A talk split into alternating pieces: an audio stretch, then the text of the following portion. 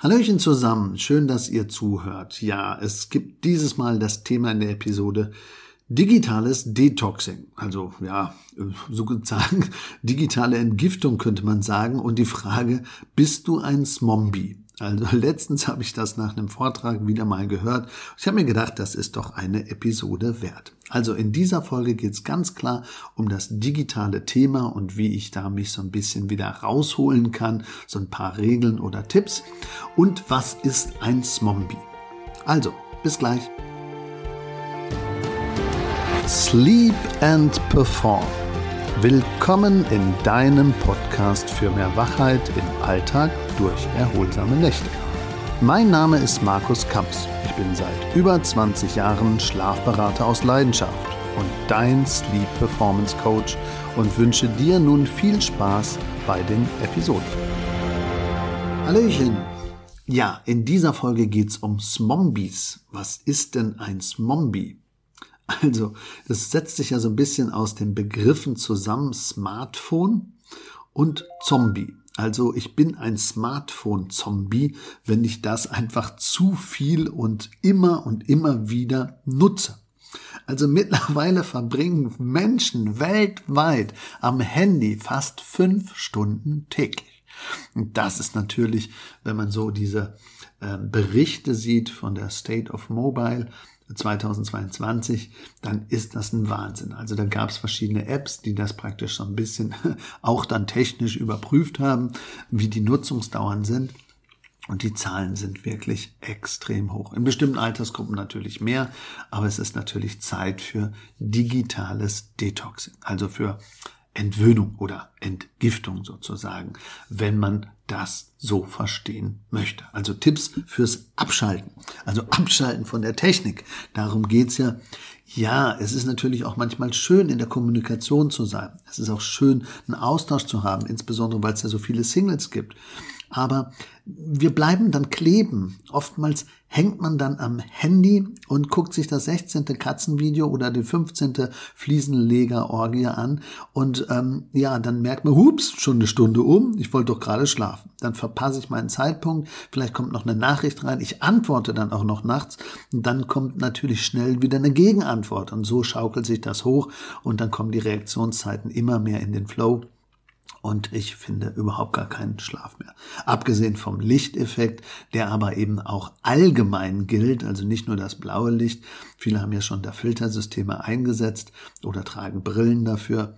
Aber Licht insgesamt am Abend ist ja nicht so toll und es geht aber viel mehr auch um dieses Hochschaukeln und dran kleben und um dieses Entspannen vor dem Schlafen gehen. Also Smartphones können Stress verursachen, Zeitrauben und ungesellig sein. Deshalb sollten wir immer auch das eigene Smartphone und unsere Gewohnheiten vom Smartphone absolut mal hinterfragen.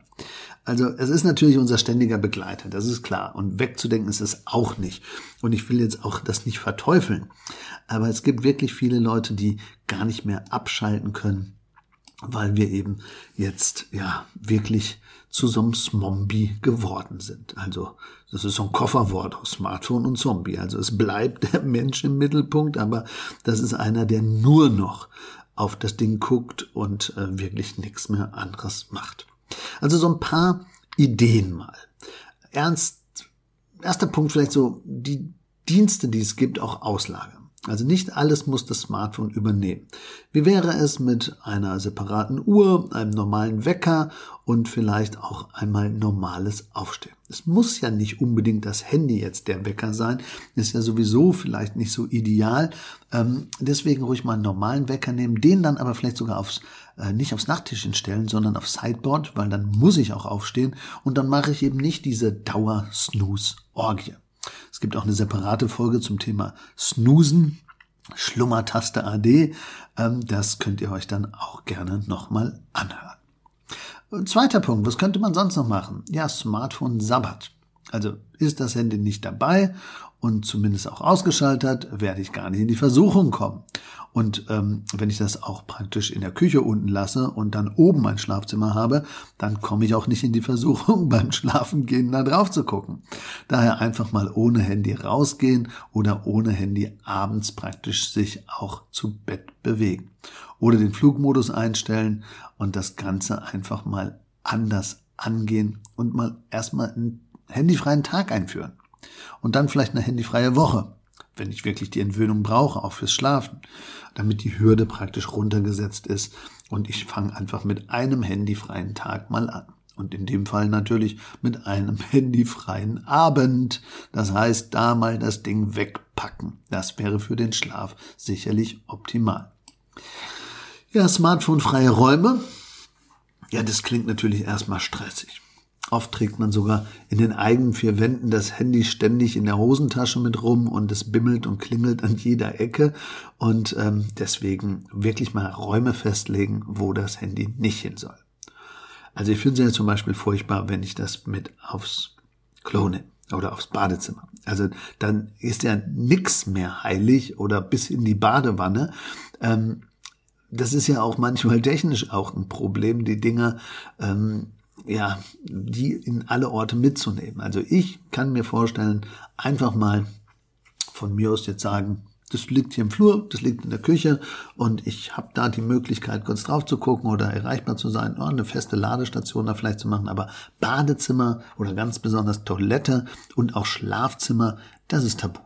Also einfach mal festlegen, wo das Handy eben nicht liegen darf. Und dann können wir so ein Schweinchen aufstellen mit so einem ähm, mit so einer Definition. Wer einfach das doch in andere Räume mitnimmt, kann man sich gegenseitig erinnern. Das ist bestimmt eine tolle Familien-Challenge. Da einfach mal fünf Euro ins Schweinchen rein. Und dann gucken wir, wer den Pott nachher gewinnt. Wer sich am meisten dran hält, gewinnt nachher vielleicht den Pott. Ja, Automatismen erkennen und das Smartphone anders nutzen. Viele greifen in der Bahn, in der Bushaltestelle, im Restaurant, überall nach dem Handy. Und da ist der andere, der mein Gegenüber, der ist überhaupt gar nicht mehr existent. Und es ist ja so, wir lieben Wahrnehmung. Wir wollen auch wahrgenommen werden und wir wollen auch angeguckt werden. Und wenn da einer ständig äh, in das Ding reinguckt, dann wird man auch mürrischer. Und dieses Mürrischsein ist abends wieder Stress. Und dann entstehen vielleicht auch manchmal Paarprobleme oder Freundschaftsprobleme, weil der andere ja praktisch mich gar nicht mehr wahrnimmt. Also, diese Automatismen vielleicht erkennen und ein bisschen reduzieren. Und insbesondere auch am Abend, weil wir wollen ja praktisch hier die Kopplung zum Thema Schlafen haben, dort wirklich mal merken, welche Gewohnheit habe ich denn da. Und erst wenn ich mich selber damit so ein bisschen ertappe oder ertappt fühle und auch hingucke, dann merke ich auch, wie und wann ich wirklich hier in diese ja, Falle reingehe und ständig das Handy nutze. Und das werde ich dann am Abend auch nicht ablegen. Wenn ich den ganzen Tag schon meinen magischen Griff hatte zum Handy, dann werde ich das natürlich abends auch machen. Um das ein bisschen anders zu machen, schreib doch mal auf und ähm, dokumentier doch mal die positiven Momente ohne Handy. Also man könnte jetzt auch den Sonnenuntergang ähm, und das Spazierengehen und alle Sachen, die ich jetzt live gemacht habe, die ich praktisch ähm, ja, toll erlebt habe, die ich sonst immer mit dem Smartphone festhalte, die ich sonst immer als Instagram Story oder WhatsApp Nachricht an alle Freunde schicke, das könnte ich ja im Grunde genommen jetzt auch mal für mich einfach nur so aufschreiben und dokumentieren und in dem Moment genießen. Was machen wir denn oft? Wir haben da den schönsten Sonnenuntergang, wir haben die schönste Sache. Ich, wir haben praktisch irgendwas, was ganz toll ist und dann sage ich, nee, stell dich mal da links hin. Oh nee, ich muss mal noch mal ein Foto machen. Ah nee, geh doch noch mal auf rechts und zack, boom, ist der Moment kaputt. Und die Erinnerung daran auch, weil ich erinnere mich nur noch, wie ich das Foto gemacht habe und was ich da alles für ähm, auf mich genommen habe. Aber äh, der Moment ist nicht mehr so schön. Also vielleicht da wirklich mal testen, die Momente zu genießen, ohne jetzt praktisch an tausende von Stories und Nachrichten und ja, ähm, WhatsApp-Geschichten zu denken. Push-Nachrichten ausschalten, das Handy auf lautlos stellen. Klar, wenn es andauernd blinkt und klingelt, dann wäre ich natürlich auch rappig und wuschig und deswegen lieber mal ähm, lautlos und auch ohne Vibrationsalarm und eben vielleicht diese Einstellvarianten für diese Push-Nachrichten auch abstellen. Dann habe ich auch nicht diese Versuchung, immer wieder direkt äh, darauf zu reagieren. Was könnte ich denn noch machen? Ich könnte fürs digitale Detoxing auch die Zeitfresser-Apps löschen. Was sind denn Zeitfresser-Apps? Ja, es gibt so Daddelspiele oder so Bonbon-Kombinationen oder irgendwas anderes, was man super viel nutzt. Und wie wäre es, diese einfach mal zu löschen oder zumindest eine Weile äh, wegzunehmen, dass ich die nicht immer nutze. In Notfall kann man ja ähm, die Angebote wieder draufladen, wenn ich merke, ich brauche das unbedingt. Aber ähm, ganz radikal vielleicht mal die Zeitfresser-Apps, wo ich wirklich dranhänge, komplett löschen. Und wenn ich das nicht kann, dann vielleicht Punkt 8 einfach mal ersetzen in äh, zumindest irgendwelche Wellness-Apps. Also es gibt ja auch vieles, was mit Entspannung, mit Musik, mit Schlafmusik oder mit Schlafgeschichten zu tun hat. Also wenn ich schon jetzt irgendwas anderes machen will, dann kann ich natürlich äh, vielleicht sowas lieber installieren und dann, bevor ich zu Bett gehe, das praktisch nochmal hören, so ein bisschen runterfahren, dann das Handy in der Küche lassen und dann praktisch mich Richtung Schlafzimmer begeben und nochmal eine Stunde weiter runterfahren. Aber diese Zeitfresser-Apps, dieses Reinpushen, das wollen wir im Grunde genommen eher nicht. Und natürlich die ganzen Messenger-Dienste auch möglichst irgendwann, ja, nicht mehr rangehen. E-Mail, iMessage, WhatsApp, diese ganzen Dinge einfach mal unbeantwortet lassen oder sagen, jetzt ist mein Zeitfenster, jetzt mache ich das noch und da nicht. Und dann generell natürlich das Smartphone auch mal entrümpeln, was da alles so drauf ist und ähm, mich zum Rumdaddeln verleitet, das macht natürlich wuschig und wenn ich das ein bisschen strukturiere und ein bisschen mal ähm, weniger drauf habe, dann gucke ich auch nicht mehr jeglichen Scheiß durch. Also nochmal, was können wir machen fürs Schlafen? Also das Handy wirklich jetzt mal weglassen und nicht als Wecker benutzen und auch praktisch das gar nicht erst mit ins Schlafzimmer nehmen. Das ist sicherlich das Wichtigste.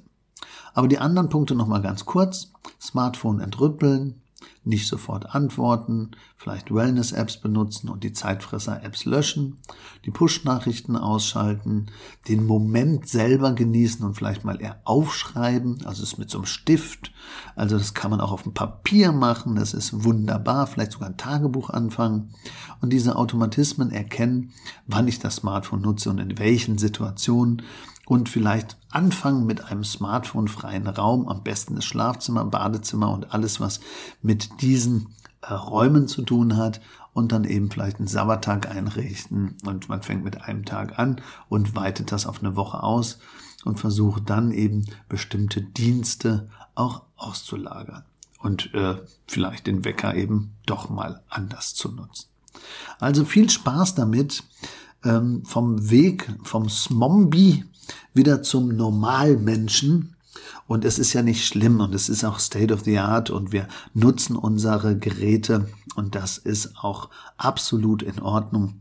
Aber wer Einschlaf- oder Durchschlafschwierigkeiten hat, der sollte anfangen, selber sein Verhalten ein bisschen zu überprüfen. Danke für diesen Hinweis von einer Zuhörerin, die einfach in diese Richtung nochmal ein paar Tipps haben wollte. Ich denke, hier haben wir so ein paar Sachen rübergegeben. Man kann das natürlich in Verbindung auch noch mit Gelblichtbrillen, in Verbindung mit unseren Schlafkursen oder mit einem Einzelcoaching ja auch ganz gut begleiten und Hilfestellung geben. Wenn ihr auch mal andere Themen habt, dann meldet euch gerne bei uns. Wir versuchen hier jedem Anspruch gerecht zu werden. Also, wenn ihr selber eine Bettberatung braucht oder ein persönliches Schlafcoaching, meldet euch oder schaut in die Show Notes oder geht auf schlafkampagne.de oder auf markuskamps.de. In dem Sinne, bleibt kein Smombie, werdet wacher und schlaft dafür besser, wenn ihr abends praktisch das Handy mal weglasst oder vorher schon in der Küche ablegt. In dem Sinne, allzeit guten Schlaf euer Markus Kamps, Schlafberater aus Leidenschaft. Ciao, ciao.